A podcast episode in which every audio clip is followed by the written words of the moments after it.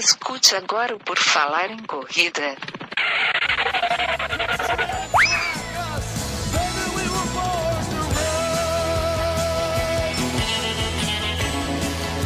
Are you ready to run?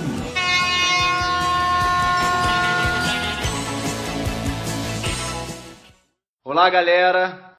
Júlio César, goleiro do Benfica falando. Por falar em corrida, eu escuto pelo podcast, beleza? Um forte abraço a todos vocês.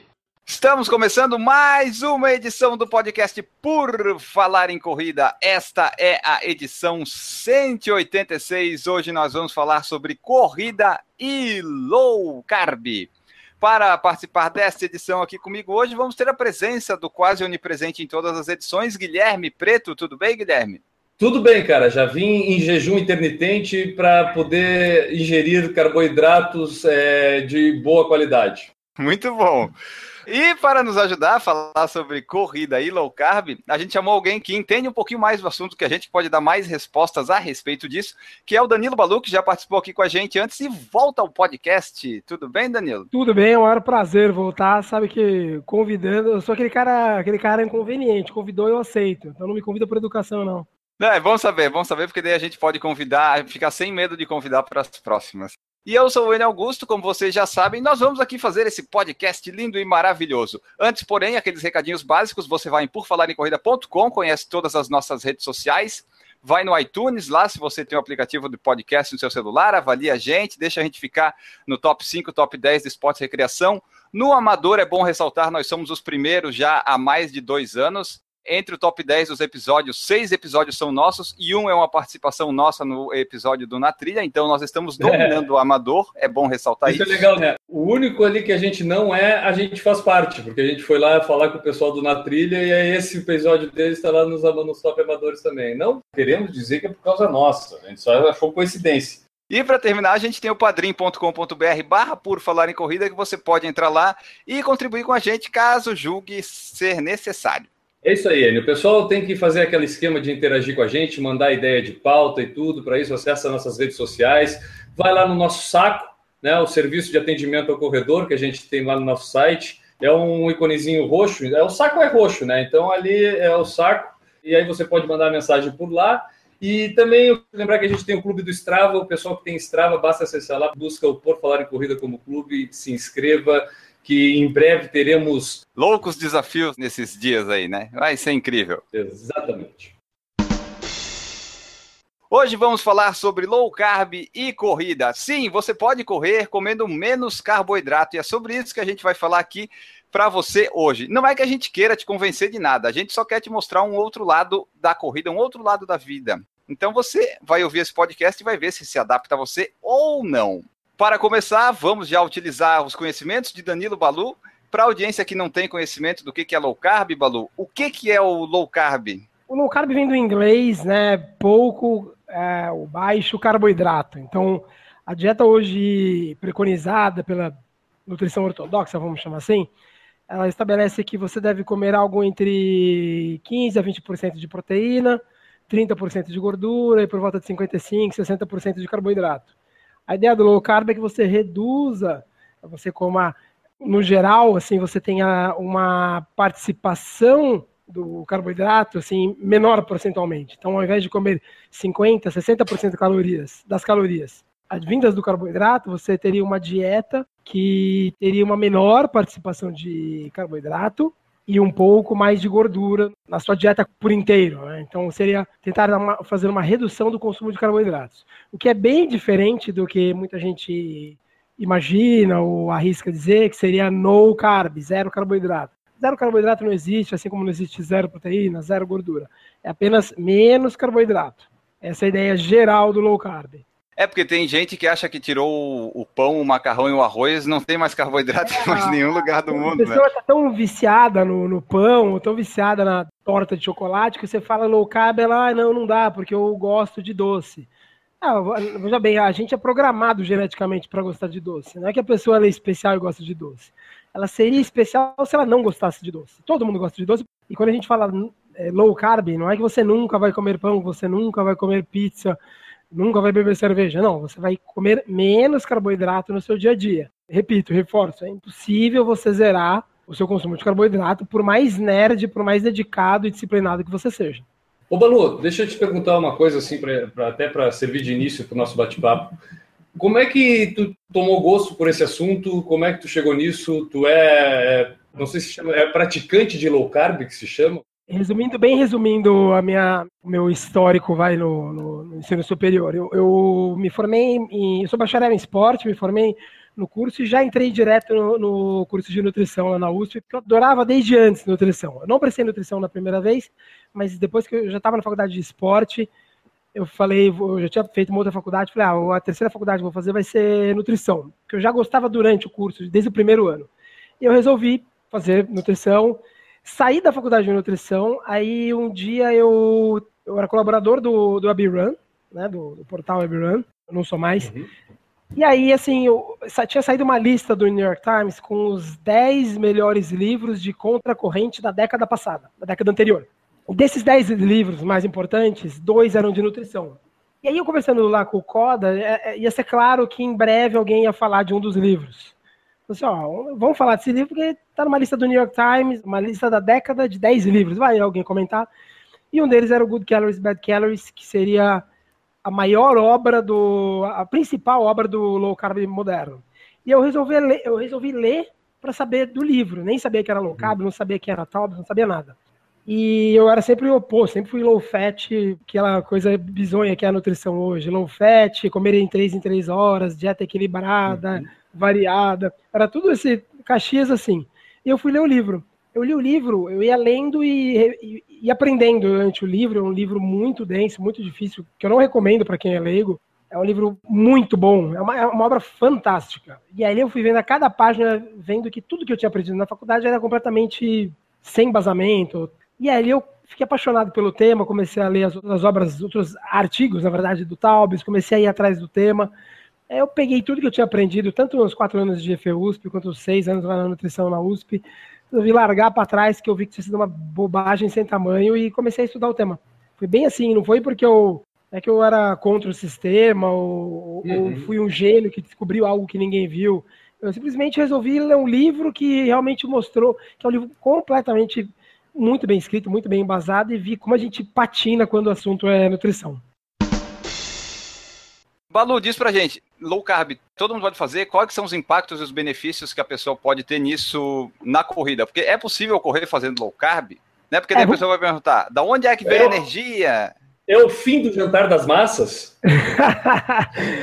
é possível todo mundo fazer low carb, porque eu, é sempre bom olhar com um olhar evolutivo para a história, né? Então, para a coisa toda. A participação do carboidrato, principalmente os refinados, industrializados, eles só vem crescendo ao longo, ao longo das décadas. Então, quando você olha para o passado, você vai ver que a gente consumia muito menos refrigerante, muito menos farinha, ou ela era outro tipo de farinha. O carboidrato era muito menos processado décadas e séculos passados. Então, o corpo está mais do que adaptado, mais do que preparado, mais do que desenhado para, sim, comer uma dieta no limite muito extremamente low carb. Então, é possível? Sim, é possível. É perigoso? Está longe de ser perigoso. Uma dieta low carb é tudo menos perigosa. E aí você tem uma lista extensa de, de, de estudos explicando sobre a segurança do low carb. Aí você vai falar, pô, mas eu corro. Tá, eu também corro. Eu sou corredor, corro desde 90, 1990 eu comecei a correr. Dá para correr em jejum, dá para correr em low carb, dá para correr fazendo dieta cetogênica. Se você hoje só come muito carboidrato e amanhã for resolver correr 20, 25 quilômetros, sem comer carboidrato, sim, você vai ter uma dificuldade, porque o nosso corpo ele não funciona como uma máquina que você muda uma. Você pega ali um, um interruptor e muda, agora não é mais carboidrato, agora é gordura. O corpo ele precisa de um, um tempo para fazer uma, uma série de adaptações bioquímicas envolvendo enzimas para o corpo passar a deixar de queimar carboidrato de uma forma muito eficiente para passar a queimar gordura de uma forma muito eficiente. Mas é um processo que, por outro lado, é rápido, envolve dias para algumas pessoas, como foi o meu caso, ou semanas para outras pessoas. Ela pode ter uma dieta bem low carb e correr muito, seja em volume ou ritmo. E até porque 99,9% dos ouvintes, do pessoal que assiste aqui, são atletas amadores. É uma coisa você falar, ah, mas o keniano que correu os 10 mil na maratona, na, nos Jogos Olímpicos, você fala, não, esse cara é um indivíduo completamente com necessidades completamente diferentes das nossas. Então, para um atleta amador, para pessoa fisicamente ativa, sim, o low carb é muito possível, é saudável e é factível sem nenhuma restrição. A gente, quando fala de dieta, normalmente a gente relaciona a perda de peso. Dos benefícios que a gente teria com low carb, a perda de peso é o único ou tu pode citar outros benefícios que a dieta low carb pode me trazer? Na verdade, o, o mesmo low carb é uma a perda de peso é indireta, porque assim, um dos benefícios é simplista demais falar desse jeito que eu vou falar, tá? Mas uhum. um benefício indireto, é direto, na verdade, da dieta low carb é que você reduz a sua resistência à insulina. E a, res, a resistência à insulina, ou a elevação dela, é, está diretamente ligada com o controle do peso, manutenção do peso, ou mesmo o sobrepeso, o ganho de peso. Quando você opta por uma dieta low carb, você reduz a resistência à insulina, indiretamente você perde peso, e aí que vem a parte interessante para o corredor, é que o corredor carregando 2, 3, 10 quilos a menos é um corredor mais veloz. Né? Então não é que o low carb faz a pessoa correr mais rápido, é que a pessoa tem algumas adaptações que a fazem diretamente correr mais rápido. Mas assim, esse é um dos benefícios, né? A redução da resistência à insulina. Mas além disso, você tem uma melhora dos indicadores, Guilherme. Melhora dos indicadores lipídicos, né? Colesterol, triglicérides, glicemia. Então você tem indicadores de saúde melhorados e você tem também uma menor carga glicêmica, ou seja, você acaba vamos dizer assim, aliviando o estresse fisiológico no seu pâncreas, vamos dizer assim. Né? Vamos dizer uhum. que o seu pâncreas, tendo que trabalhar produzindo menos insulina, ele está com um estresse fisiológico menor. Então, para um pré-diabético, uma pessoa que tem é, diabéticos na, na família, ou uma pessoa que tem uma insulina elevada, é uma redução de estresse que é interessante no longo prazo. Né? Não é para a pessoa correr mais rápido os 10 quilômetros daqui a dois meses, pensando num prazo um pouquinho mais longo.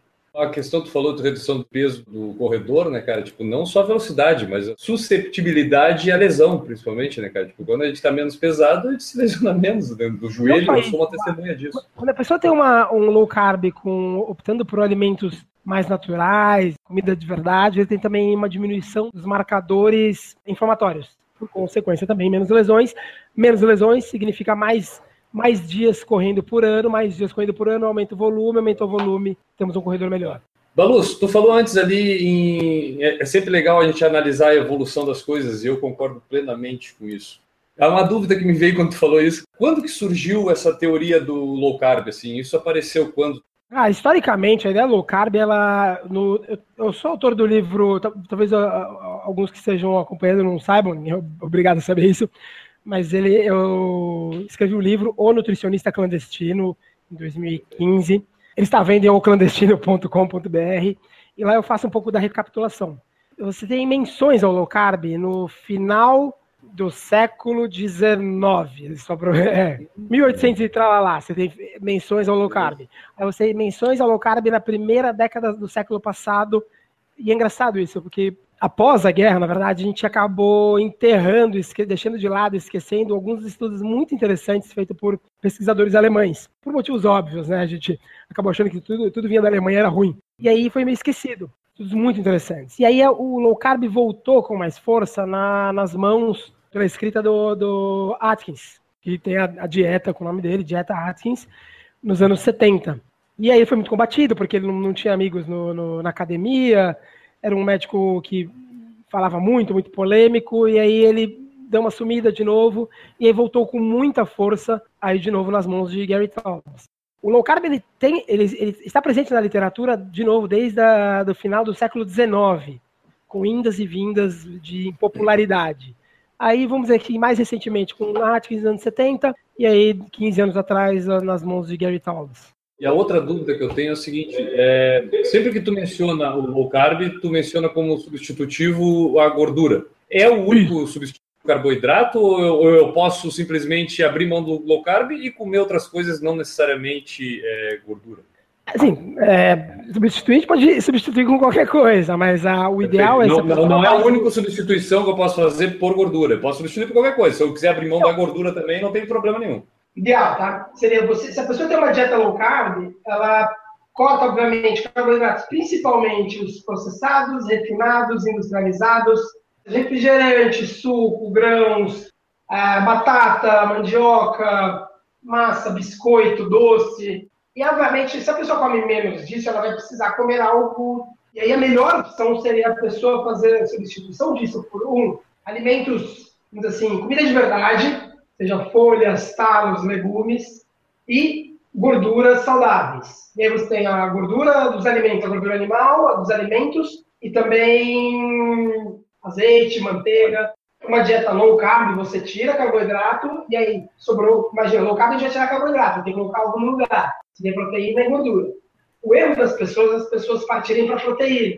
A gente fala, não, não parta para proteína, parta para gordura. E aí você tem a gordura, de novo, reforço, da carne, a gordura natural dos alimentos, aí você tem a opção de azeite, creme de leite. E, por outro lado, quando você tem uma, uma visão um pouquinho mais paleolítica, você tira a farinha de trigo e coloca legumes, tomate, pepino, chuchu, qualquer coisa, seja natural. O que é muito importante nessa ideia do low carb é, eu gosto de, de reforçar esse conceito, não só do low carb, mas também um ar mais paleolítico, é, na natureza, toda, todo carboidrato bom, todo carboidrato é, interessante de ser consumido, ele vem com fibra. Talos, folhas, legumes, frutas, tudo tem fibra. O ser humano, o que, que ele fez? A indústria alimentar fez? Ele oferece o carboidrato para você, porém, sem fibra. E aí, o risco de explodir obesidade é enorme. Voltando à parte do treinamento, tu falou ali que a pessoa pode demorar alguns dias, semanas, mas se ela já está correndo, esse período de adaptação que ela está fazendo ali nesses dias e semanas, ela vai sentir que o treino vai dar uma caída? É, é normal ou como é que funciona isso? Sim, sim. Ah, na verdade, a pessoa que ela começa a fazer o cardio, imagina que imagina se o, cara está aqui assistindo a gente hoje e fala, ah, eu vou fazer o cardio vou amanhã, né? Ouvi falar, o meu vizinho fez, deu certo, eu vou lá fazer. É que a pessoa, ela, ela fica meio, ela, ela sente um cansaço, né? A chance da pessoa chegar e ter, um, e ter uma diminuída no, no treino, tipo, fica tudo mais lento, a velocidade, a pessoa fica mais cansada, babá, é grande. Então, o ideal é a pessoa ir reduzindo aos poucos, come um pouco menos e vai cortando, assim, de semana a semana, cada treino sim, treino não, ela dá uma reduzidinha no quanto ela come de carboidrato, lembrando de comer a mais de outra coisa. A pessoa tem que seguir um pouco o instinto da fome. Não é para ela comer a menos, só comer a menos, é para ela ir substituindo. É, a pessoa vai, ela tem que achar aí o meu termo, que não é, não é, tão fácil, mas ela tem que achar substituições. E um pouco de paciência, porque a pessoa ela vai se sentir mais cansado, ela vai. Se ela correr a 5 e 15, ela vai ver que a 5 e 30 ela está fazendo mais força, quando ela corria 15, ela, no 12 ela estava bem, daí quando ela for correr 15, dessa vez no 12 ela vai estar tá meio, meio zoada. Então a pessoa tem que ter um pouquinho de paciência. Isso é por quê? Por causa de déficit energético mesmo? Ou tem Não é déficit energético, é um déficit, é, em parte energético, porque assim, na verdade, é, é um déficit de, de potência, vamos dizer assim. O corpo ele, ele, vai, ele vai queimando energia, ele vai oferecendo energia, na verdade, tirando do carboidrato e da gordura, um pouco de carboidrato, um pouco de gordura. Quando você para de oferecer carboidrato, ele não vai ter uma de onde tirar toda, toda energia. E aí ele vai ter que tirar da gordura, só que ele não está preparado, não está adaptado a tirar da gordura. E aí que a pessoa ela tem essa fraqueza. Mas assim, yeah. É, é sempre bom reforçar, é, é momentâneo.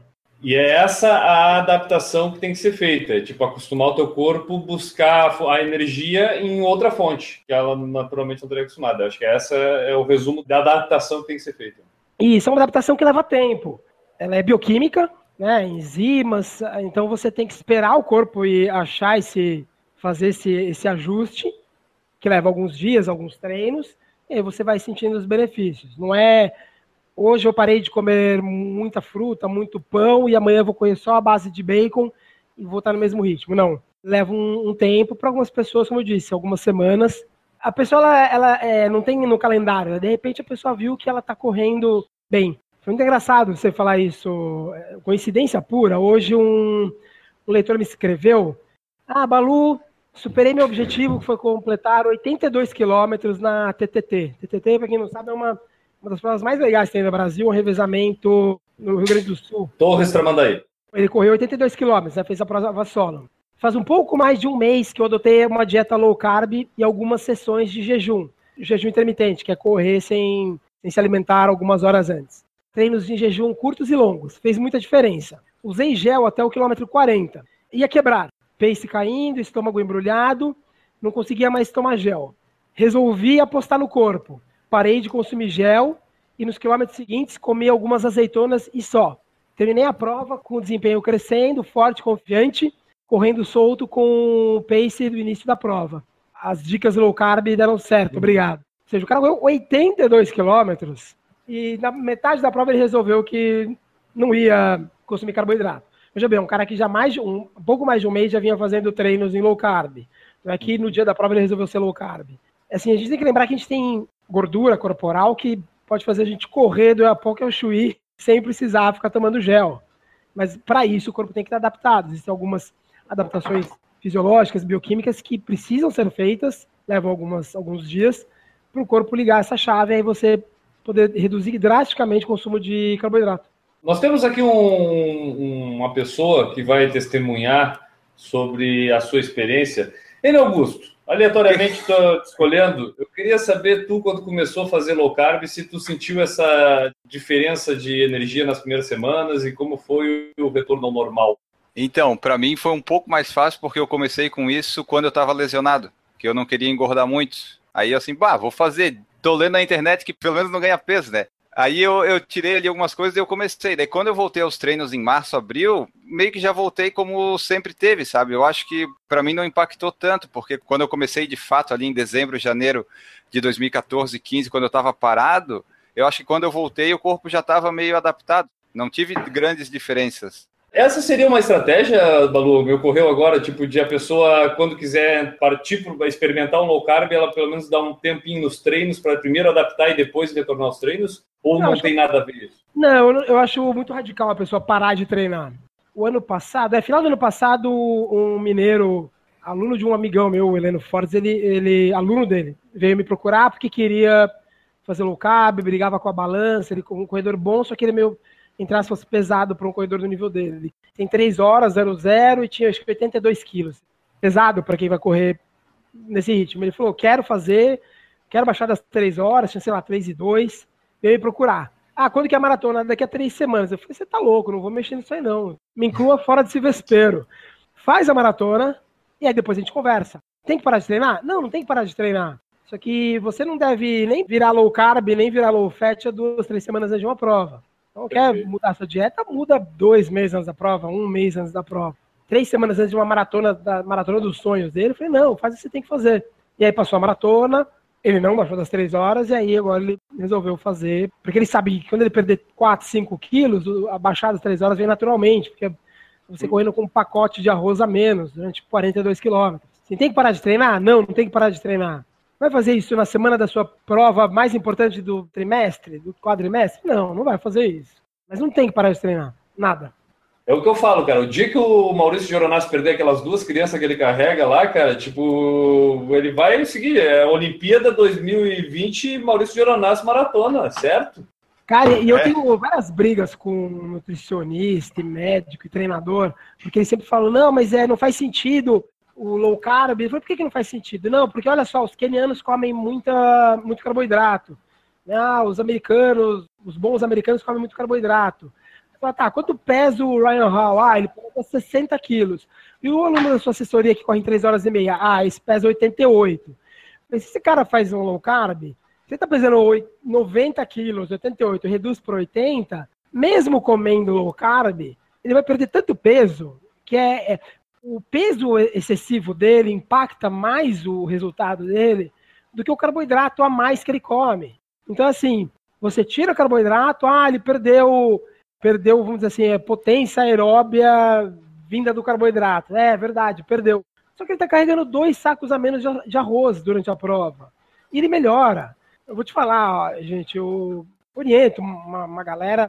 Pô, é, os resultados assim são é, é. Você começa a ver os caras perdendo peso e indo mais rápido. E aí, às vezes, mesmo em cima da prova, o cara quer correr, ah, não, eu vou correr aí a 10 milhas, não sei o quê. Aí ele fica comendo carboidrato ali em cima da hora, duas semanas, jantar de massa. Ele come carboidrato, ou come carboidrato nos treinos importantes. Só que você vai ver, ele perdeu 5, 6, 8 quilos, a gente perdeu 15, 20 quilos. Não tem como um corredor, não tem como, gente, um corredor perder 10 quilos e não ficar mais rápido. Não tem como. São três coisas que mais impactam o desempenho de um corredor. Três coisas. O corredor amador precisa saber. Um é o peso. Ou seja, quanto mais baixo, mais veloz. Segundo é o volume de corrida. Quanto mais alto, melhor o cara corre. E terceiro é capacidade de dissipar calor. Quanto menos roupa o cara estiver correndo, menor a temperatura, mais o cara corre. São três coisas, não é? Se o cara fez tiro na subida, se o cara fez tiro no limiar, se o cara tem um tênis para pisada dele. As três coisas que mais importam para o desempenho de um corredor amador é peso, volume e dissipação de calor. E aí o low carb impacta justamente no peso. Né? Faz, um, faz um exercício, passa mesmo no, na, no açougue, compra duas peças de picanha e corre, vai fazer seu treino com ela, uma em cada ombro, e vê o ritmo que você corre. É mais ou menos esse o, o impacto do low carb. Por isso você fala assim, ah, mas o, o, cara é amador. Sim, ele é amador. Por isso que ele é amador. Por ser amador é que ele pode fazer o low carb. Porque quem não pode fazer low carb é o keniano que corre em 12 e 6. Agora o pangaré que corre acima de 3 horas, o cara pode fazer porque o peso tem um impacto muito maior no desempenho dele. É isso que o pessoal tem uma dificuldade imensa de ver. O cara faz low carb, perde peso e facilita a vida dele. Baluto falou ali da perda de peso, e daí junto com essa perda de peso indireta que acontece, pode acontecer da perda de massa muscular acontecer isso prejudicar a corrida ou não?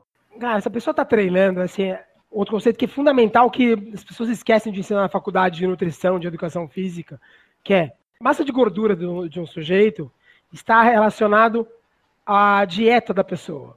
E a massa muscular da pessoa está relacionada à atividade física, exercício dela. Low carb é sobre dieta, ou seja, o low carb ele age sobre a massa de gordura. E o exercício age sobre os músculos. O cara faz low carb não, não, faz sentido ele perder músculos. Ele vai perder gordura, né? não, não músculo. Então é, é um conceito que é, é, é, um vício que as pessoas têm de sempre falar, não, não vou fazer low carb porque eu não quero perder músculo. Não quer perder músculo? Vai na academia e empurra peso, você não perde músculo. Aí não interessa se é low carb, low fat, o que for. Se você ficar na academia empurrando peso, você vai ganhar músculo. Não é comer ou não carboidrato. Ela age sobre gordura. Vai agir sobre músculo, é sua atividade física. O Carlos Tomita, ele falou um negócio muito legal, importante que as pessoas esquecem. Ele falou assim: no meu ponto de vista, a melhor nomenclatura seria low carb, high fat, ultra high vegetables. Porque nessa dieta come, se come, se come muito veget, muitos vegetais, né? Folhas, talos, legumes. É, é, é verdade, assim. É, na verdade, é meia verdade. O low fat não diz que você deva comer vegetais, mas o ideal seria você comer menos carboidrato, muita gordura e comer muito. E as fontes de carboidratos deveriam ser aquelas que vêm sempre com fibra, que seriam os vegetais, folhas, talos. As pessoas esquecem dessa parte. A pessoa fala, quero ser low fat, e ela acha que ela vai viver comendo picanha e só. E aí é um dos maiores erros. O... pena. tá, uma dúvida que me surgiu agora. A pessoa vai lá fazer low carb e tal. Antes ela sempre comia antes de sair para treinar. Ela não quer sair para correr em jejum. O que, que ela pode comer antes? Ela come um ovo? Cara, assim, de novo, a mesma pessoa sendo low carb, ela pode comer uma banana. Uma banana não vai transformar a pessoa low carb em low fat.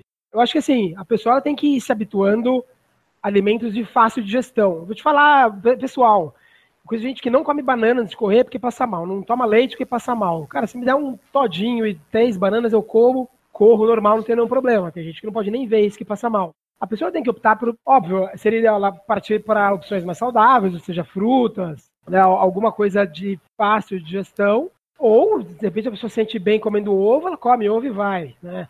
Uma coisa que você observa, quando a pessoa ela faz um low carb mais, sei se disciplinado ou mais metódico, ela acaba encarando treinos sem comer nada com mais facilidade. Ela levanta, ah, toma é uma água, come meia maçã e consegue correr sem problema porque ela, ela já fez aquelas adaptações bioquímicas. Água para quê, Balu? Não precisa nem de água.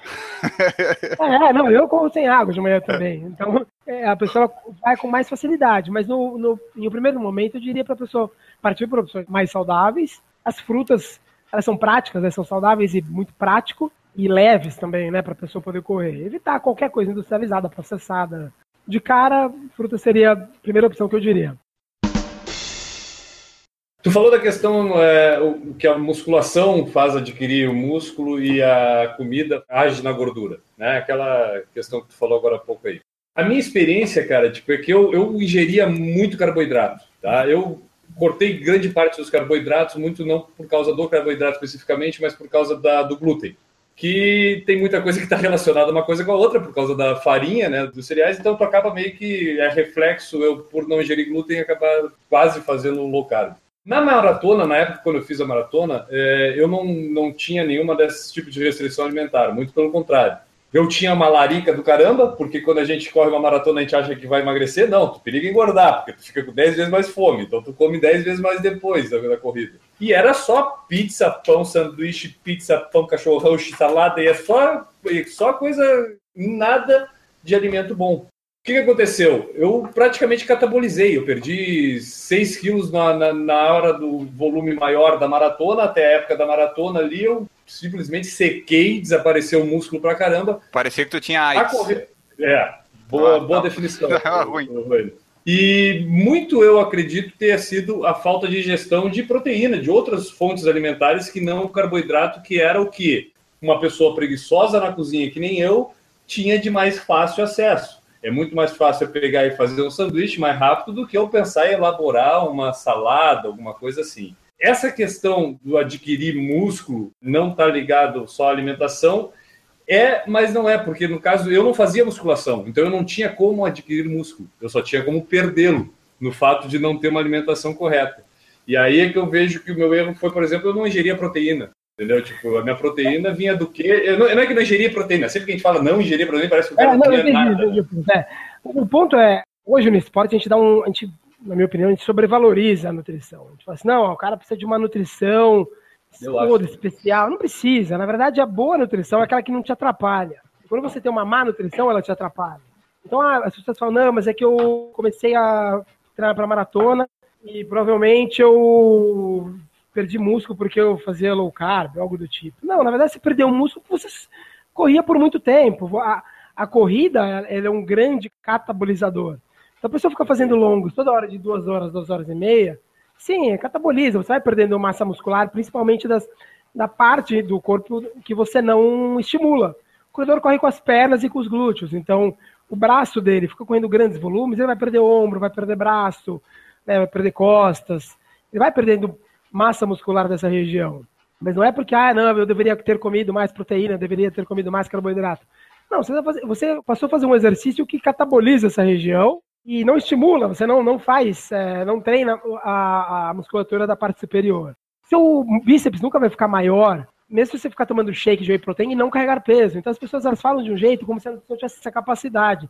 Ah, você está perdendo músculo, toma whey. Ah, então faz o seguinte, então nem treina, só toma whey que você vai ficar com com bíceps gigante. Não, você tem que ficar levantando peso e você não precisa nem ficar tomando whey para ter um bíceps grande. Você precisa levantar peso, ter uma dieta que não te atrapalhe. Não é que você precisa ter uma dieta especial.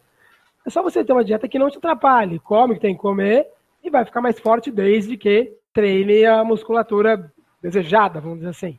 A nutrição boa é aquela que não atrapalha.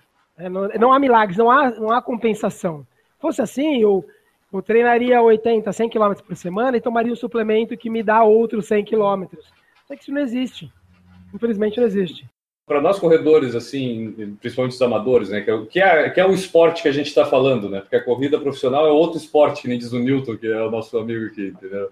Na verdade, né, Balu, até uma, uma frase que a gente escuta muito recorrente é, nesse, nessa discussão, que é coma quando tem fome. Eu acho que essa é uma, eu acho que essa é uma, uma questão que, quando a gente está gastando muita energia, por exemplo, numa preparação para uma maratona, a gente acaba meio que tendo o impulso de comer mais e eu acho que nesse momento exige um pouco mais de controle psicológico para que tu consiga regular esse teu comer mais. Agora, no dia a dia, na prática comum do dia a dia, o comer quando tem fome é muito natural. E basta experimentar, porque eu acho que a gente está muito é, é, como é que se diz? É uma angústia oral geral, né? Por causa de estresse do dia a dia, de tudo. Aí parece que todo mundo tem que estar tá comendo para estar tá aguentando as coisas da vida. E não é isso, né, cara? Tipo, a gente não é ah. obrigado. Eu não preciso ter a barrinha de proteína na bolsa para tirar na hora certa e comer. é engraçado, né? Porque o, o corpo ele, o corpo tem uma autorregulação que é maravilhosa. Assim, quando você estuda fisiologia, anatomia, você vê que o corpo bioquímico, o corpo é maravilhoso. O corpo ele, ele tem modos regulatórios e contra-regulatórios são fenomenais. Por isso que ninguém no meio urbano morre de sede. A gente não, é, você nunca vai morrer de sede no meio urbano, porque o corpo ele, ele controla muito bem a nossa sede. Uhum. E o corpo sempre tem uma reserva muito grande. Então, por mais que você, você ficou trancado em casa dois dias com a água fechada, você não vai morrer porque o corpo segura as pontas. Ninguém precisa ficar sendo avisado, vá beber água. Mas entra num ponto que o, a gente não tem o estímulo social de ficar bebendo água. A gente não tem. Ah, vamos lá, vamos lá pro bebedouro, todo mundo. Não, a gente não tem isso. Mas existe a questão social da comida. Não, no colégio eu ia fazer isso direto no colégio. Porque o, a questão social, assim, o ser humano ele celebra em torno da comida, ele se reúne em torno da comida, ele faz aniversário em torno da comida, ele se casa em torno da comida, seja celebrações ou sejam os momentos de tristeza, a gente está sempre em torno da comida. E aí chega um momento que você não sabe o que é o, o prazer de estar com seu amigo comendo em algum lugar ou é fome. Com a sede a gente tem isso bem marcado. Você só toma água quando você quer. Se está com sede, você vai andando e, e, bebe. Quando você olha os animais é muito interessante. O animal ele passa em frente ao bebedouro. Se ele tá com, eu tenho dois cachorros, os cachorros. Elas não bebem água. Se eu levo elas até a água, elas vão olhar para a água como eu olhando e saem andando. O ser humano acha que tem, ó, oh, não, minha nutricionista falou para eu beber a cada duas horas. Sim, não faz o menor sentido isso. Bebe água quando você tem sede, não tem, não bebe. Com o alimento, tem a questão do prazer, porque o homem fez o alimento algo muito, muito prazeroso, e tem a, questão social. Hoje, eu tive uma reunião uma da tarde, ali na região da Paulista, da Avenida Paulista. Eu não estava com fome, mas as duas pessoas que estavam comigo resolveram almoçar, então eu tive que comer com elas, porque era uma questão, eu não ia ficar só eu tonto sem comer na frente deles. Então eu comi, mas eu não, não precisava comer. Então, assim, a, a, fome, ela é, ela regula bem a fome do ser humano, mas ela, ao longo do tempo, ela vai sofrendo esses desajustes que a gente não sabe. Será que eu tô comendo esse, essa refeição só porque é, um, é uma pizza e é muito bom, ou porque eu tô com fome? E você perde um pouco essa sensibilidade. E aí. É, a síndrome da larica. A síndrome é. da larica. O cara bate a larica, o cara não sabe se tá com fome ou tá na larica. Chega à noite, você tá com fome, na hora da tarde, você passa em frente àquela uma lanchonete que você gosta, com aquele cheiro, você sente fome. A gente tem um pouco desregulado isso. Infelizmente é para mais, né? Ninguém come a menos. O estímulo é sempre para comer a mais. E é uma das coisas que o jejum intermitente tenta quebrar, que é você parar de com essa ideia nonsense de você tem que comer seis vezes ao dia, tem que comer às oito ao meio-dia e oito da noite. Não, você tem que comer quando tem fome. Acordou sem fome? Pula e não come. Ah, horário do almoço tá com fome? Pula. Não tem essa, tenho que comer. É um dos maiores delírios da nutrição é achar, não, não, olha lá, deu 10 da manhã, minha nutricionista falou que eu tenho que comer o lanche da manhã. Ontem eu fui almoçar com a minha prima e ela teve uma crise, ela ganhou peso muito rápido num período muito curto. E aí ela foi na nutricionista, a nutricionista passou lá três em três horas, a dieta, tudo mais. Ela voltou na nutricionista, ela tinha ganho peso. Né? A nutricionista falou para ela, ah, você não seguiu o que eu disse, ela tinha seguido tudo. Mas como você vai emagrecer se o nutricionista no delírio dele manda você comer a cada três horas? Você fala, mas peraí, você está tá acima do peso, você não tem que comer a mais. É pelo contrário. Uma criança de oito anos diria você tem que comer a menos. Mas o nutricionista acha que você tem que comer a mais. Para mim não faz sentido. Para mim não faz. Confesso que eu já fui nutricionista, já cometi esse pecado. Eu me espantei com que ela me sugeria comer no meio da manhã, né? Entre o desajuno e o almoço eu, ela me recomendou comer uma castanha. Uma castanha. Uma castanha. Pegar uma castanha, abrir o pacote. Tu vai abrir o pacote, tu vai pegar uma castanha às nove da manhã e vai comer. Claro que eu não tinha paciência para fazer isso. Aí o que, que eu fiz? O que, que eu fiz? Eu acumulava seis dias, no sexto dia eu comia seis castanhas, né? Porque a conta é por caloria. Ou seja, eu economizei aquelas calorias durante seis dias, no sétimo dia eu podia comer as seis me saciava mais, né? Porque não era uma, era seis. Não tá certo isso, não, Balu? Guilherme, a nutrição tá na idade da pedra, cara, porque eu, eu fiz a melhor faculdade Não, da castanha. Da castanha, eu não falei pedra, eu falei castanha. é, você tá na idade da pedra porque você estudei na melhor, melhor curso do país. E eu saí de lá sem ouvir a palavra resistência à insulina, sem estudar a síndrome metabólica. E é um dos conceitos que, que são os mais simples de você entender quando você vai perder peso, é que a ideia da dieta para quem quer perder peso, ela tem que ser focada em você reduzir a sua resistência à insulina. E as pequenas refeições ao longo do dia, ela faz tudo ao contrário, ela aumenta a sua resistência à insulina porque você dá estímulos a cada três horas para que o corpo libere insulina. É para você vem falar para você comer uma castanha, você fala assim, de onde você tirou isso? É, é, não é? Isso, isso é, é, é Eu tirava do pacotinho. ela não sei de onde ela tirou. Maurício Geronasso pergunta: Balu, um indivíduo com uma doença pré-existente pode praticar uma alimentação low carb? Para ser mais exato, eu, como coronariopata, posso adotar uma alimentação como essa sem comprometer meu estado de saúde?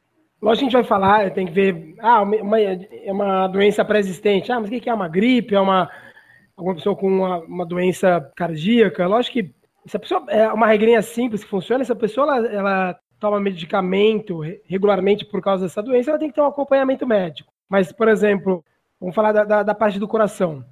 Talvez o, o, um dos alimentos que mais impactam negativamente os indicadores cardíacos, né, ali os indicadores sanguíneos cardíacos, é o açúcar. Então a pessoa sempre fala assim: ah, eu não vou fazer o low carb, porque o low carb, entre outras coisas, prega que a pessoa coma mais gordura animal. E aí, quando a pessoa come menos gordura animal, ela tem que substituir isso por alguma outra coisa. E é natural que entre carboidrato nessa história. E aí você tem que o excesso de glicose ou frutose impacta negativamente os marcadores cardíacos. Então, se a pessoa tem algum problema no coração, não tem que ter medo da gordura, ela tem que ter medo do açúcar. Né? Da cerveja? que tem uma alta carga de carboidrato. Então, cada doença é uma doença, cada pessoa é uma pessoa. Mas, de novo, o nutriente vai ter o maior impacto negativo nos marcadores cardíacos é o açúcar, são os carboidratos simples. Então, não é a gordura. A pessoa não tem que ter medo da gordura saturada. Ela tem que ter medo do açúcar. E o low carb, entre outras coisas, reduz a quantidade de açúcar. O low carb é uma grande opção para a pessoa que tem um que tem esse tipo de problema, mas obviamente, se ela toma remédio, é que ela tem um acompanhamento médico e tem que ir supervisionado. É uma pena que hoje o, a medicina encare a gordura animal como vilã. E aí a gente sabe bem o que o médico vai pedir. Não comer gordura animal. E é engraçado que eles sempre acham que quando você para de comer gordura animal, você vai, não vai comer nada no lugar. Da pessoa come mais carboidrato. Aí ele colocou aqui, ó, como a alimentação low carb impacta nos valores do colesterol? Ou você também é adepto que o colesterol não é causador de placas que causam obstrução arterial? É uma cascata fisiológica, tá? Que é, talvez não caiba aqui. Resume. é, não, resumindo, sim, resumindo. Sim, basicamente o, o açúcar, o carboidrato, ele, ele, impacta negativamente. Quando fala de colesterol, a gente está falando do HDL, principalmente do LDL. Então, quando você tem ali o, o, o açúcar impactou negativamente HDL e LDL e triglicérides. Quando você tem o, uma dieta mais low carb, você muda o, o perfil lipídico, muda aí os valores de HDL, LDL e triglicérides. Então, é um protetor. Quando você deixa de comer o açúcar, o carboidrato simples e substitui isso por gorduras saudáveis, isso é um protetor cardíaco. O colesterol, ele, ele, ele é um marcador, ele não é um causador. É, é, é, tem uma, uma analogia que é muito boa, que achar que o colesterol é o que causa a doença do coração, é a mesma coisa que você achar que o bombeiro é quem causa o incêndio. Porque sempre que você vai em algum incêndio, tá cheio de bombeiro. Aí você fala, cara, esses bombeiros estão botando fogo em tudo que é prédio, ó. vamos acabar com eles. E toda vez que você pega um doente cardíaco, você vai achar ali as placas no, no, nas artérias, nos, nos, vasos, você vai falar, pô, esse colesterol aqui, ele é o vilão. É, e não necessariamente, não, não é um vilão. A gente tem que lembrar que o colesterol é, é, um, é uma substância natural produzida pelo nosso corpo. Não faz muito sentido o corpo ficar produzindo algo que vá nos matar. Não tem o menor sentido isso. Então, você fala assim, bom, se não, o corpo não está tentando cometer suicídio, o colesterol ele é um marcador, ele não é um causador.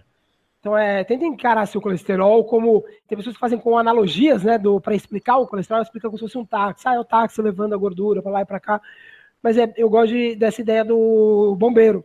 Sempre que você vê o problema, você fala, tá cheio de bombeiros, os bombeiros estão botando fogo nas casas. Você fala, não, ele está lá, mas ele não é o causador, ele é um marcador.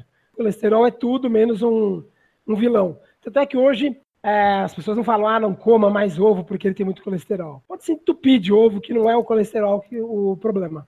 O Carlos Tomita falou da questão do nível de inflamação também diminui bastante, e assim conseguir treinar mais. Isso que o Carlos está falando é importantíssimo, que pouca gente leva em consideração. Mesmo profissionais de saúde não levam isso em consideração quando criticam o low carb. Ah, mas o, o atleta não pode. De novo, reforça. Essa ideia de que o atleta amador não pode low carb é um delírio, é um nonsense sem tamanho. O atleta amador é, é justamente o atleta que pode e mais se beneficia do low carb, ele se beneficia mais do que o atleta profissional. Quando a pessoa é adepta do low carb, ela consome menos açúcar, consome menos carboidrato simples, diminui os níveis, de inflama níveis inflamatórios, e o atleta com menor nível inflamatório, atleta que se machuca menos, tem mais dias para poder treinar, treinando mais, aumenta volume, melhora desempenho. Mesmo quem é adaptador do low carb, profissional de saúde, se esquece disso, que o low carb diminui os níveis inflamatórios. Ó, Balu, essa pergunta aqui é legal, do João Catalão. Se eu consigo perder peso consumindo carbo moderadamente, por que fazer low carb? Essas correntes opostas da nutrição não desconsideram que a adaptação aos alimentos disponíveis, seja quais forem, é uma das maiores virtudes evolutivas do ser humano? Sim, eu concordo. Cada um é cada um. A pessoa não precisa fazer low carb, gente. É, low carb é para quem mais do que low carb, acho que a pessoa precisa ou ir atrás de uma dieta mais paleolítica, né? No sentido de comer menos industrializados, menos processados, menos refinados. E você consegue ter uma dieta mais paleolítica sem ser low carb. Eles são diferentes. Eles se aproximam em alguns momentos e se distanciam em outros. Então, quando a pessoa vai para uma dieta mais paleolítica, ela come menos corantes, menos adoçantes, edulcorantes e conservantes e tudo que é antes.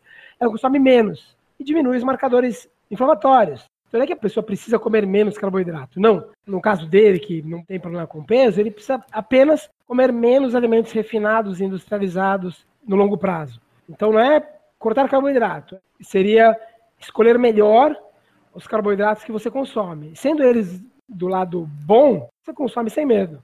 Para outras pessoas que têm um sobrepeso maior, maior resistência à insulina, síndrome metabólica, pré-diabetes, diabetes tipo 2, aí a ideia de low carb ela é mais interessante, mais radical para você combater esse problema. O Mania de Corrida perguntou quais os alimentos recomendados pelo Balu para entrar nesta dieta low carb, high fat. Eu gosto muito do, do, da ideia que o, o conhecimento é subtrativo. Eu gosto muito dessa frase. O conhecimento é subtrativo. Você não vai aprendendo pelas pesquisas e estudos o que, o que é certo. Na verdade, você faz uma pesquisa para provar que algo é errado. É assim que funciona na, na ciência. Então, tem o caso clássico que é dos cisnes brancos. Ah, alguém lá atrás afirmou que todos os cisnes são brancos. E aí, depois descobriu-se na Austrália que existem cisnes negros. É um livro fantástico, chama Cisne, é, Cisne Negro, né? Você não prova que todos os cisnes são brancos, você prova que hoje nem todos os cisnes são brancos porque achamos os cisnes pretos. Não dá para você dizer que todos os cisnes são brancos e negros. Não, a gente só pode dizer que há cisne branco e negro, até alguém achar o azul, achar o roxo. Com a ideia de, de alimento é mais ou menos parecido. Você não pode, e aí vai cair num problema da nutrição, que é de tempos em tempos achar o alimento milagroso. Ah, agora é quinoa, agora é óleo de coco, agora é óleo de abacate. Fica sempre atrás, correndo atrás do alimento milagroso, miraculoso. Quando na verdade você tem que ver o que não funciona. Não é o que você pode comer é aquilo que você não pode comer. Então, o açúcar a gente sabe que não funciona. Os alimentos refinados a gente sabe que não funcionam porque tem uma alta carga glicêmica.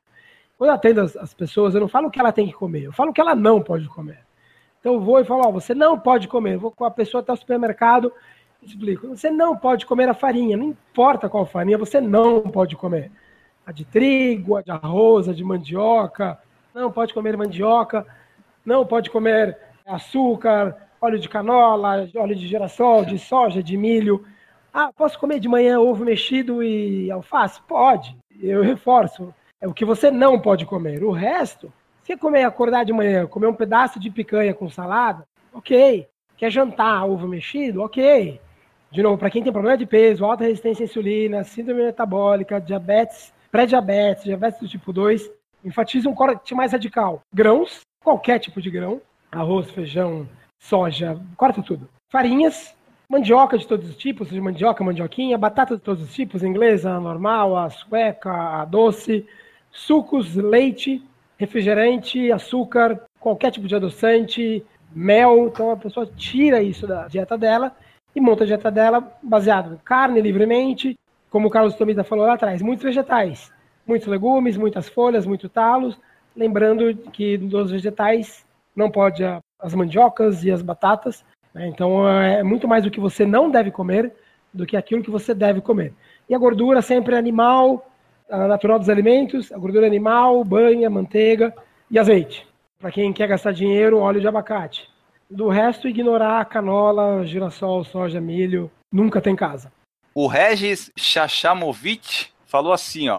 Faço low carb há mais ou menos dois anos, mas ultimamente tive uma lesão nos dois Aquiles, estou me recuperando e começando a voltar aos treinos, mas ainda sem treinos mais longos. Estou há uns dois meses me alimentando com mais carboidratos e agora vou voltar a fazer low carb de forma regular. O melhor é já começar os treinos longos sem consumir carboidratos antes e durante os treinos, ou é melhor ir diminuindo as quantidades aos poucos? Ah, é mais fácil ir reduzindo aos poucos, né? Ou então, é. se tá fora de forma, vai começar devagar. Quando a pessoa começa devagar, o melhor jeito é já, já vai 100, né? Eu gosto de começar 100, mas se a pessoa já tem, ah, vai meio que por tempo, tá? Só vai correr aí mais de 45 minutos, uma hora, um e pouco, consome algo antes, talvez durante, em treinos acima de uma hora e meia. Mas se a gente está falando aí de, um, de algo como 45 a 90 minutos, no máximo antes e nada durante, e nada depois. Treinos mais longos, antes e durante. E aí vai cortando, tentando reduzir. Então não existe uma regra, existe o que a pessoa se adapta melhor. É, hoje a gente tem um exagero, você vai em qualquer. Eu não sei como é aí no sul, tá? Não sei como é em Santa Catarina. Você vai no, na USP hoje, que é um dos principais locais de treino longo aos sábados em São Paulo. A pessoa vai, ela toma café, daí antes do treino ela tem a banana e maçã que o treinador dela oferece. Ele come, daí durante o treino ele toma isotônico e ao final ele come mais banana e mais maçã. Opa! Ele tá brincando com a balança. Aí você fala, pô, eu, eu acho que acho que eu sei o motivo, hein? Eu acho que eu sei. O Márcio Pires, eu fui correndo lá no Instagram, pergunta assim: quando se considera um organismo em cetose e se em cetose a ingestão de um carboidrato interrompe ou suspende definitivamente o processo? Ah, peçam para o Balu mandar um abraço para mim e para o grupo Gente que Corre de Rio Verde, em Goiás. Abração. Márcio, um abraço. Abraço, Márcio, você, todo o grupo Gente que Corre de Rio Verde, Goiás. Sim, o carboidrato interrompe a, a cetose. Você está lá em cetose, resolveu comer aquela macarronada, sim, corpo sai do estado de cetose. Cetose é quando você passa... Ô, professor, você está... isso, eu ia perguntar o que é cetose, professor, que eu não, não faltei essa aula, eu não fui. No estado de cetose, que é quando você está por um longo tempo com um baixíssimo consumo de carboidrato, e aí o corpo está em energia dos corpos cetônicos, é por isso que é dieta cetogênica, porque você induz o corpo a extrair energia dos corpos cetônicos, e aí você entra em cetose. Quando você consome carboidrato, uma questão bioquímica, você sai do estado de, de cetose. Não existe um marcador assim de horas ou de. É um marcador bioquímico e sanguíneo, então você tem que fazer uma medição com aparelho, né? Fazer um, uma medição sanguínea. Leva um tempo, baixíssima quantidade de carboidrato. Muita gente corre atrás, né? Que é um sonho entrar em cetose. Eu tenho um pé atrás com isso. Tem seus benefícios, tem suas limitações. Algumas pessoas não correm bem em cetose. Mas, por outro lado, do ponto de vista de saúde, é bom, mas não deveria ser o santo grau. É bom para quem tem uma alta resistência à insulina, tentar ter uma, uma dieta cetogênica, mas o corredor não deveria ter como maior meta entrar em cetose. Michel Neves pergunta assim: Oi, pessoal, queria saber se é válida a suplementação de creatina para corredores de longa distância, levando em consideração que na preparação para uma meia ou uma maratona também são feitos treinos de força e velocidade, como os tiros. Já tive resultados bons, viu, em mim ou em outras pessoas, suplementando creatina para atletas de 5 km, 5 mil metros, 10 mil, na fase de velocidade ou na fase de muita academia, a pessoa tomava 1, 2 gramas de creatina por dia por 30 dias seguidos, assim, 1, 2 gramas, é muito pouco. E é super trabalhoso, porque você tem que ficar fazendo a contagem, mas essa pessoa tem que fazer força. Quando o seu treinador de assessoria fala que ah, agora é a fase de velocidade, você fica fazendo tiro em ritmo de 5 km, isso não é velocidade. Não é para quem é ah, treino de velocidade. Não, treino de velocidade é velocidade função, mesmo. A função, da, a função da creatina seria fazer a ressíntese da ADP, né? Que aí faria, extrairia um pouquinho mais de energia do que normalmente tu conseguiria ter. Só que a, questão toda é a retenção de líquido aumenta, então toda aquela questão de peso que a gente estava falando também começa a ir por água abaixo, né? É, e, e assim, se a pessoa está fora da hora de competir, Basicamente, a, a creatina vai melhorar o seu treino. Né? Você consegue assimilar mais cargas nos treinos, isso é bom no treino. Só que tem uma retenção hídrica, ou seja, aumenta o peso, para um corredor é tudo é tudo ao contrário, senão é bom reter muito peso. Então, se é longe da competição, você tem tempo de perder, porque é muito. É hídrico mesmo, né? Não é que você ganha peso, gordura, músculo, você ganha muito peso hídrico. Então, se é longe da competição, ok, você perde isso a, a tempo de competir. Só que você tem que fazer, tem que estar num trabalho de força força mesmo, peso, academia. E se for treino de velocidade, velocidade mesmo, ritmo de 1.500 metros para menos. Não é tiro de 1.500, é velocidade de 1.500 para menos. Para menos, digo, para mais rápido. É bacana. Os resultados que eu tive foram muito, muito bons. Mas é para um grupo muito restrito. Atleta rápido de 5 km longe da competição. Tá. Anfetamina também é muito bom nesses casos aí, aumenta bastante o rendimento do cara, assim, dá uma barca, sai voando. E é engraçado, é engraçado isso que as pessoas falam, ah, mas isso aumenta o, o desempenho. Cara, cocaína aumenta o desempenho, ninguém é louco pois de é. falar que, que, cocaína é bom. Então o argumento, ah, mas melhora o desempenho. Açúcar é bom porque o, no desempenho faz isso. Tá, cocaína também, e aí? A gente vai, vai recomendar cocaína, anfetamina também. Vai recomendar? Não, então o, o argumento de que o desempenho melhora não sobrevive a três minutos de conversa. E a maconha? Maconha não. A maconha depende do esporte, na corrida de longa distância não. Não, não. A maconha é anti-inflamatório. Ela ajuda é bastante. Vai melhorar o desempenho, mas teoricamente te faria ter menos dores e aí aumentaria tá. os dias de treino. Mário Jorge Lemos, lá de Portugal, pergunta assim: Perguntem ao convidado se para meia maratona um principiante minimamente saudável necessita de tomar gel durante a prova. Depende, né? Eu não sei o que é o iniciante ou tempo. Assim, mesmo. Depende até da prova. É, assim, é, depende da pessoa, depende de tudo. Para não errar, eu diria que sim, que é muito mais chance. Quando você fala que vai precisar de carboidrato, um gel de carboidrato, uma meia maratona, independente do ritmo, a chance de você acertar é muito grande. É, eu diria que sim, porque a gente está falando que o melhor do mundo faz em uma hora, o amador faz em média duas horas, ou seja, se a pessoa faz em duas horas, ela provavelmente ela vai ter benefícios ou vai aproveitar esse gel. É essencial? Não, não é essencial. Mas se a pessoa usa nos treinos, ela, ela pode se programar sim a usar um gel ou mais de um gel em uma meia maratona sendo um amador. O João Catalão perguntou assim, ó, longas distâncias superiores a 15 km em jejum é adequado? Acelera o consumo de gordura? Afeta a desidratação? Em jejum você não vai oferecer carboidrato. Imagina que você está em uma baixa reserva de glicogênio você não vai oferecer carboidrato para ele.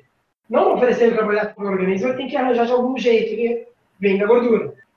Com isso, pode ser que ele reduza o seu ritmo, mas você vai obrigando o corpo a, a obter energia de uma forma mais eficiente através da gordura. Então, pode ser que no treino você tenha perda de rendimento, de desempenho, por outro lado, você ensina o corpo a, a obter mais energia de gordura a ideia do treino é sempre, não no treino em si, mas na competição. Vai te ajudar no dia da prova? Vai? Beleza, ótimo. Tem outras adaptações, que uma delas é o, o, produzir um maior número de mitocôndrias nas células. É um benefício incrível, porque melhora a sua capacidade aeróbica. Então, sim, alguns treinos em jejum trazem, trazem adaptações muito interessantes.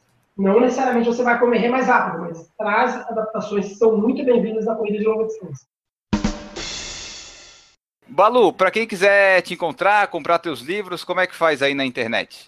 Como eu disse, né, eu sou autor do Nutricionista Clandestino e do O Treinador Clandestino. Para você achar o e-book, as duas versões, você entra em oclandestino.com.br e lá vai ter link tanto para o nutricionista, tanto para o treinador.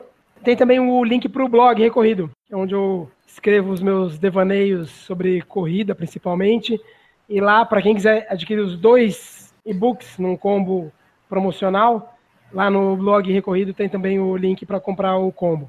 Ambos os livros têm também versão impressa. O nutricionista está no, no clubedeautores.com.br e o treinador clandestino impresso está lá no, no blog Recorrido, tem lá o link, a pessoa pode comprar os dois impressos, os dois e-books, tem o combo deles em e-book, é muito fácil. E para continuar lendo as meus devaneios é blogrecorrido.com. No nutricionista clandestino, tu não fala só de low carb, ou é só low carb o assunto? Não, o nutricionista clandestino ele explica o porquê que a, o mundo ocidental, vamos dizer assim, entrou numa crise de obesidade. Vai explicando o, o que nos levou a engordar. Então, explicam a nossa a guinada em direção a uma dieta low fat que acabou engordando e adoecendo o mundo, e explica sobre a segurança do low carb. O carb, gente, é impressionante. Quando você conversa com os nutricionistas, o, o medo é tão grande do low carb que eles falam de um suposto risco que simplesmente não existe. Quando você para e uhum. começa a estudar, você vê que não há risco uma pessoa saudável em fazer low carb. Né? De novo, carboidrato você pode viver sem consumir carboidrato. E ainda assim, a nutrição preconiza que você coma 60% das calorias em carboidrato. Não faz o menor sentido. Né? Então, o livro fala também sobre low carb, mas é muito mais sobre a guinada que a gente fez low fat. E o treinador clandestino, o que, que seria sobre, o, a temática dele? O subtítulo dele é sobre aqui, ó, o que nunca te contaram sobre corrida e o porquê correr com tênis barato pode ser uma boa. Eu falo sobre temas que não são abordados em, nas publicações brasileiras, que é sobre o jejum e a corrida, o excesso de hidratação, controle de peso, a fraca base da ideia de que tênis te protege de lesões, alongamento, são sobre mitos da corrida. Bom, pessoal, essa foi a nossa conversa sobre corrida low carb, várias perguntas, várias dúvidas. Se você ainda tem alguma pergunta ou alguma dúvida, deixa lá nos comentários ou comenta como é que é a sua experiência com low carb, se você já teve, se você quer experimentar, se você quase morreu fazendo, se você ficou super bem. Comenta pra gente que a gente quer saber o seu feedback dessa edição e da low carb e da corrida. Bom, pessoal, normalmente nessa sessão vocês ouviriam as nossas mensagens que a gente lê que vocês mandam. Só que como esse podcast já está muito longo e o editor vai ter muito trabalho, é, a gente vai ler mensagem na próxima edição, ok? Sempre lembrando que nós temos o padrim.com.br barra por falar em corrida. Você pode acessar lá e ser nosso padrinho ou madrinha e aparecer aqui no podcast, assim como fez a Cintia Aires, o Eduardo Massuda, a família Neri, Lorna da Silva, Marcelo de Oliveira, Renata Mendes e Roberta Pereira. São nossos padrinhos e madrinhas. É isso aí, a gente já está lá com o grupo do WhatsApp, com os padrinhos. É, no grupo do Facebook, até essa semana, eles nos ajudaram a escolher umas capas dos vídeos que a gente publica lá no YouTube. Então, o pessoal que quiser ter uma interatividade legal com a gente aí, sendo nosso padrinho, isso tudo fica bem mais fácil. Chegamos ao fim de mais um podcast por falar em corrida. Desta vez falamos sobre low carb e corrida, corrida e low carb. Sempre aqui fica o nosso tradicional abraço de fim de programa. Para quem você vai deixar ele, Guilherme Preto? Eu vou deixar para o boizinho que está ali me esperando, que eu vou assar ele daqui a pouco, comer uma proteína bem boa e deixar os carboidratos para lá. Muito bem. E Danilo Balu, muito obrigado por participar aqui. Para quem fica o seu abraço nesse final de edição? Nossa, não, não estava preparado. Ah, um beijo aqui para a namorada que está aqui do lado ouvindo as minhas bobagens. Um abraço para todo mundo que ouviu. Beleza. E eu aqui vou deixar meu abraço pro boi e pra galinha que deram o hambúrguer e o ovo que eu vou fazer aqui depois dessa edição. Nós voltamos na próxima edição, na próxima semana. Fiquem aí com a gente. Um grande abraço para vocês e tchau. Errou!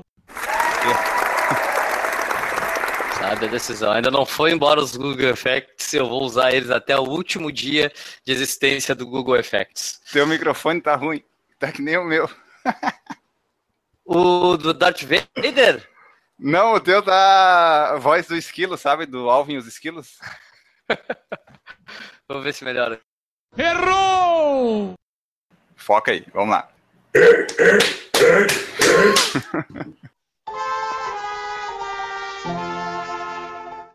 Errou! Eu acho que nós tínhamos que se reunir aí, o mundo da corrida, os pessoal corredor, a gente tinha que se reunir e melhorar a internet do Balu. Errou! Uma coisa que o Balu falou que é interessante, que ele falou de momento de alegria e tristeza, é verdade. O meu avô morreu no velório e tinha pãozinho com presunto e queijo. Sempre tem comida. Sempre tem comida. Pois é. Mas, mas e a, e a tua avó que não tem o braço, pegou o quê naquele dia? Não, com um braço tu consegue pegar um pãozinho, né? Tu só não consegue pegar o copo na outra mão, porque daí não tem. Tá, vamos ver aqui as perguntas aqui. Isso que dá ter quase 200 edições, a gente perde a noção do que fala aqui no programa. É. A gente expõe, né? Ó, vamos lá aqui, ó. Errou! Esse cara aí que tá tomando água a cada 3 km, ele tem que parar com o consumo de maconha. Porque maconha dá sede. Entendeu? De repente ele está ingerindo maconha por causa da inflamação, para ter o efeito anti-inflamatório, e está tendo essa sede excessiva durante o treino. Então tem que dar essa regulada. É. Né? Senão não, não compensa. Importante. Errou! O Hélio fez isso lá em Curitiba, lá, vai correr 10 km, mandou uma pizza inteira, mais umas duas porções de batata frita. É, foi uma pizza média, seis pedaços, né? Metade frango, metade quatro queijos. Comi a pizza inteira e daí mais uma porção de 500 gramas de batata frita e mais uma coca de 600 ml. E aí se arrastou no outro dia. É, eu achei que ia dar um gás, sabe? Glicogênio, mas não funciona, não funciona high carb, não funciona. É o glicogênio, ele, é glicogênio. Olha só! É hora de dar tchau. É hora de dar tchau. É hora de dar tchau.